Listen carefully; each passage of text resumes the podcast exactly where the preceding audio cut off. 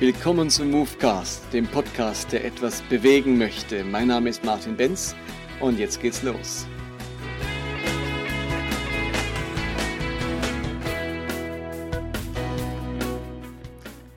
Diese Folge ist Movecast 80. 80 Movecasts sind das bisher und aus dem Grund habe ich vor, so ein ganz kleines Jubiläum zu machen und das zusammenzufassen, das nochmal zu wiederholen, was mir in den letzten Jahren ganz besonders wichtig wurde und was eigentlich die grundlegende Idee von diesem gesamten Podcast ist. Und gleichzeitig feiert Movecast sein drittes Jubiläum, seinen dritten Geburtstag. Im September 2016 ist es losgegangen. Jetzt ist der September 2019 schon vorbei und es sind es drei Jahre, wo ich dran bin, das weiterzugeben, über das zu sprechen, was mir hilft, meinen Glauben weiterzuentwickeln, nicht stehen zu bleiben mit meinem Glauben. Und wenn ich so ein bisschen auf die Statistik schaue, ich habe vor mir gerade die Statistik äh, von diesem Podcast, dann haben allein gestern 132 Personen äh, einen Movecast angehört. Die letzten sieben Tage waren es 502, die letzten 30 Tage 1600 und insgesamt seit den letzten drei, drei Jahren sind es nun knapp 40.000 Downloads dieses Podcasts. Das freut mich und motiviert mich da weiterzumachen. 50 Prozent aller Downloads stammen aus der Schweiz. Daran merkt man, dass ich 25 Jahre lang in der Schweiz unterwegs war. 41 Prozent stammen aus Deutschland. Also über 90 Prozent sind natürlich deutschsprachiger Raum. Interessanterweise auf Platz 3, mit, nur noch mit 2 Prozent, ist dann USA. Danach folgt United Kingdom und immerhin auf Platz 5 ist Ägypten. Also sogar in der muslimischen Welt gibt es Downloads von Movecast. Die am meisten downgeloadete Folge ist Movecast 41, Let's Talk About Sex. Ähm, Reloaded zum Thema Homosexualität, das ist nicht verwunderlich, das ist nach wie vor ein Thema, wo ganz viele interessiert sind und immer auf der Suche sind nach Material oder nach Ansätzen. Auf Platz 2 ist dann die, Frage, die, die Special mit Dr. Andreas Loos, Movecast 60, wie müssen wir das Kreuz verstehen? Und auf Platz 3 liegt dann Movecast 54, dieser auch extra Movecast. Ähm, was war eigentlich das Problem im Sodom, wo ich meine Predigt, für die ich den Predigtpreis gewonnen hatte, veröffentlicht habe. Also das ist auch mal ganz spannend für mich, immer wieder mal reinzuschauen, wie es statistisch aussieht mit diesem Podcast. Ausschlaggebend für diesen ganzen Podcast war meine eigene Glaubensentwicklung und das, was ich bei ganz vielen Christen in meinem Umfeld festgestellt habe, nämlich dass der bisherige Glaube irgendwie nicht mehr passt. Man fühlt sich im eigenen Glauben nicht mehr wirklich zu Hause. Man lebt ihn noch, pflegt ihn aber kaum mehr, weil man mit diesem Glauben so wenig anfangen kann, weil er an Relevanz verloren hat, an Bedeutung verloren hat. Man hat wahrgenommen, dass die Erfahrungen, die man im Leben gesammelt hat, die Dinge, die einem im Leben begegnet sind, irgendwie nicht mehr passen zu dem, was ich glaube. Ich habe da Überzeugungen in meinem Glauben, vielleicht als Kind schon oder, oder, oder ganz früh in meinem Glauben ähm, entwickelt, Überzeugungen entwickelt und ich merke, so wie ich das Leben jetzt wahrnehme, was sich in meinem Leben getan hat, das ist nicht mehr konkurrent, das klafft weit auseinander von der Realität, die ich antreffe und die mir begegne. Und dieses Auseinanderklaffen von meinem Glauben und meiner Realität führt zu einer großen Frustration, zu einer Enttäuschung. Ähm, man kann sagen, zu einer großen Ernüchterung des Glaubens. Und was viele Christen dann erleben, ist, dass man an ihre erste Liebe appelliert. Durch Predigten und auf Konferenzen und so weiter ist das immer wieder dieselbe Botschaft. Du bist lau, du bist nicht mehr äh, brennend, du bist ernüchtert, ich habe ein Rezept für dich zurück zur ersten Liebe. Die erste Liebe wird beschworen und dann versucht man die nächsten Wochen wieder sich aufzuraffen und man versucht wieder so zu leben, wie man es am Anfang gemacht hat. Man zerrt die Bibel wieder vor, man versucht zu lesen und zu beten äh, und wieder verbindlich zu sein und merkt nach wenigen Tagen oder Wochen, dass man bei der gleichen Ernüchterung landet, wie man vorher war. Also diese ganzen Appelle haben nichts bewirkt und dann macht man das ein paar Mal mit ein paar Mal lässt man sich motivieren, zurück zur ersten Liebe und irgendwann gibt man auch das ganz verzweifelt aus, auf. Und am Ende landet man vielleicht dann nicht nur bei der Ernüchterung, sondern bei einem gewissen Zynismus. Der Glaube ist auf Sparflamme geschaltet, er ist im Überlebensmodus, aber hat kaum mehr Bedeutung, Platz oder Relevanz im Leben.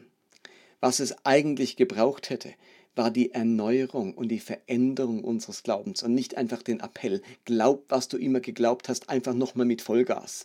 Oder kehr zurück zu den Wurzeln und mach das, was du schon immer gemacht hast und das hat einfach nichts gebracht. Es hätte die dringende Veränderung und Erneuerung des Glaubens gebraucht, damit er wieder passt zu unserem Leben. Denn das haben wir alle schon gemerkt. Unser Leben können wir nicht einfach verändern. Was uns geschieht, die Schicksalsschläge, das haben wir uns vieles gar nicht auf, ausgesucht. Das Leben hat uns irgendwie mitgespielt.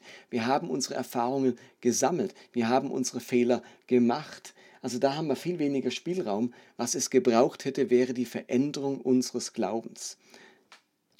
Und ich bin mit diesem Podcast angetreten, um mitzuhelfen, dass solche Glaubensveränderungen stattfinden können.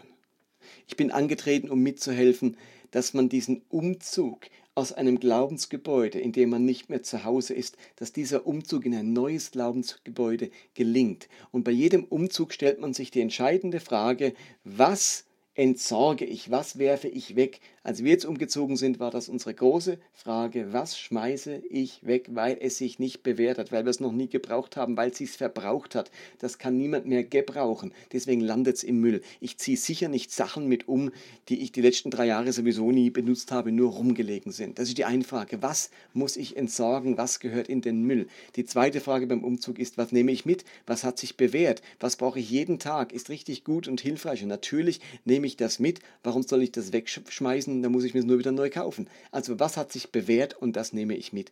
Und die dritte Frage ist, wenn ich umziehe, was muss, mich, muss ich mir neu an, was ich, muss ich mir neu anschaffen?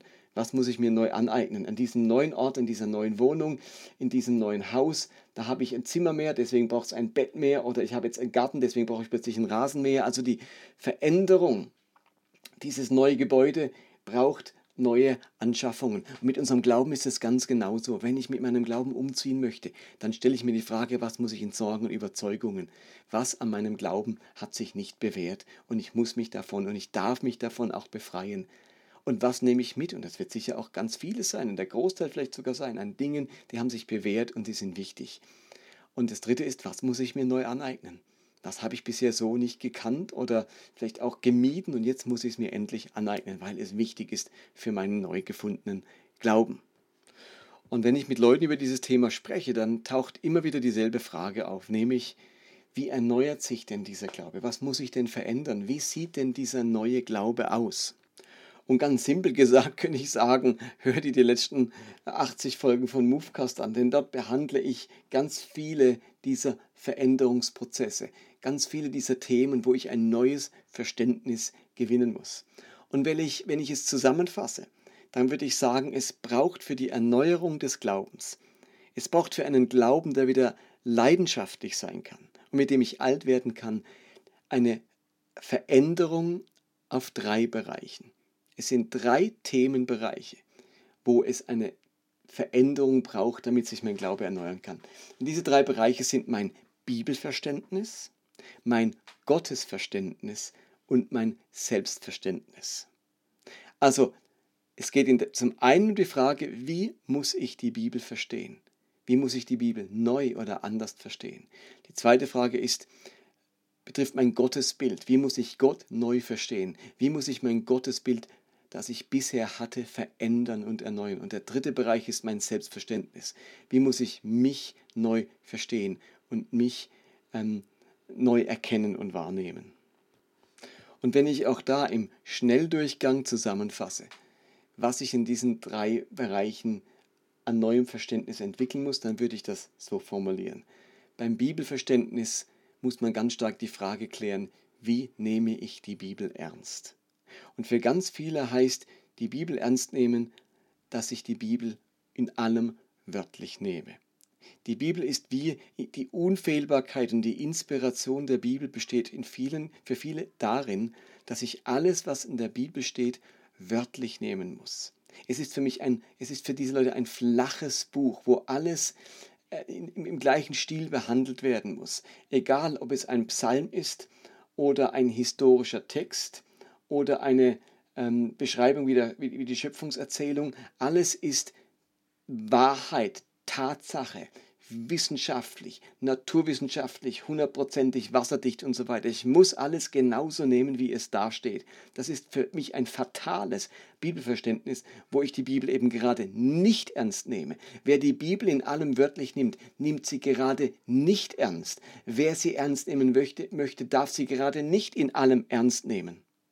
Es wird am Ende sonst ungeheuer schwierig, wenn ich mich auf diesen hermeneutischen Ansatz einlasse. Ich bin heute am Punkt, dass ich sage, für mich ist nach wie vor wichtig, dass die Bibel Gottes Wort ist. Ich glaube auch an eine Inspiration, dass alles, was in der Bibel steht, von Gott auch so gewollt ist. Da hat sich für mich nichts in dem Sinne eingeschlichen unter dem Radar Gottes und jetzt hat, haben wir den, den Salat und jetzt haben wir da ganz viel in der Bibel, wo da gar nicht reingehört und wo Gott nie drin haben wollte. Und das müssen wir jetzt mit wissenschaftlichen Methoden alles rausfinden und rausklamüstern, was gehört denn da alles gar nicht rein und bei welchen Dingen sagt Gott, äh, das, das hätte er gar nicht rein dürfen, das hat sich da eingeschlichen. Das glaube ich nicht. Ich würde es vielleicht so formulieren. Mein Bibelverständnis hat sich so entwickelt, dass ich sage, alles in der Bibel ist Absicht Gottes, aber nicht alles in der Bibel ist Ansicht Gottes. Damit will ich ausdrücken, alles ist absichtlich drin, alles hat seine Bedeutung, alles hat seinen Zweck, alles ist wichtig, was da drin steht, in irgendeiner Form. Aber ja nicht glauben, dass alles, was drin steht, Ansicht Gottes ist. Manche Dinge stehen absichtlich in der Bibel. Gott wollte das so, um aufzuzeigen, wo Menschen herkommen, wie Glaube auch falsch verstanden wurde, wie sich Entwicklung innerhalb der Bibel abspielt, wo Menschen mal waren, wie sie sich weiterentwickelt haben und wo sie ähm, zum Beispiel dann mit Jesus gelandet sind, wie sich Glaube verändert hat. Es nimmt uns mit auf eine Reise, auf ein Werden. Ein Buch, das über 1000, über 1000 Jahre lang entstanden ist, zeichnet unterschiedliche Bilder, weil die Menschen zu ganz unterschiedlichen Epochen gelebt haben. Alles in der Bibel ist Absicht Gottes, aber nicht alles ist Ansicht Gottes. Dazu gibt es einige Movecasts, die das weiter ausführen, aber so einfach mal schnell zusammengefasst. Jesus ist für mich der hermeneutische Schlüssel. Ich lese die Bibel aus den Augen Jesu, ähm, von ihm her, von seinem Verständnis her und so wie er uns Gott geoffenbart hat. Und das geht über ins zweite Thema, nämlich die Frage vom Gottesverständnis. Das ist die der zweite Bereich, wo sich Glaube erneuern muss. Und da würde ich sagen, für mich heißt, mein Gottesbild heute sieht so aus, Gott ist und war nie anders, als er sich in Jesus Christus geoffenbart hat. Jesus ist das vollkommene Abbild vom Charakter Gottes. Er ist die vollkommene, unverfälschte Darstellung vom Wesen Gottes. So schildert uns das Hebräer ähm, 1, Vers 3.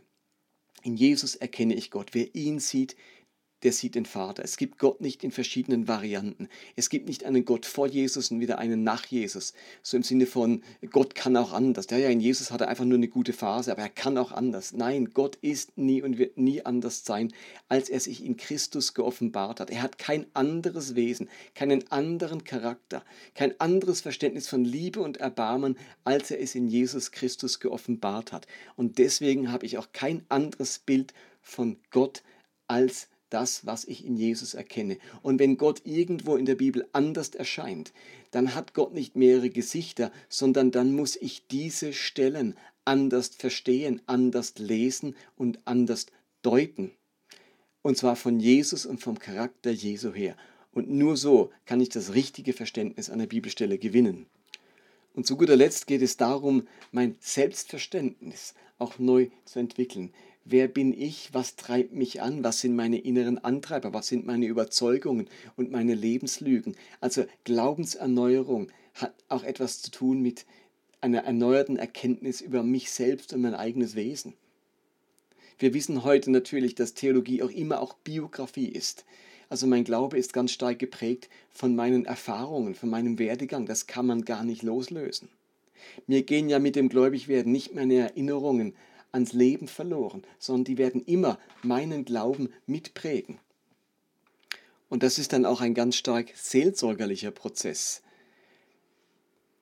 Es hat auch etwas damit zu tun, mit sich selbst ehrlich zu werden, sich nicht länger was vorzumachen, sich was vorzuspielen, Masken abzulegen, ein Image, ab, Image, Image abzulegen, ähm, den Glauben nicht so zu leben, dass er zu einem Image passt, das ich nach außen vermitteln möchte, sondern dass er authentisch ist, dass er auch, dass auch meine Zerbrochenheiten ähm, sichtbar werden dürfen und vor Gott kommen dürfen. Also die drei wesentlichen Aspekte von Glaubenserneuerung bewegen sich im Bereich von Bibelverständnis, Gottesverständnis und Selbstverständnis.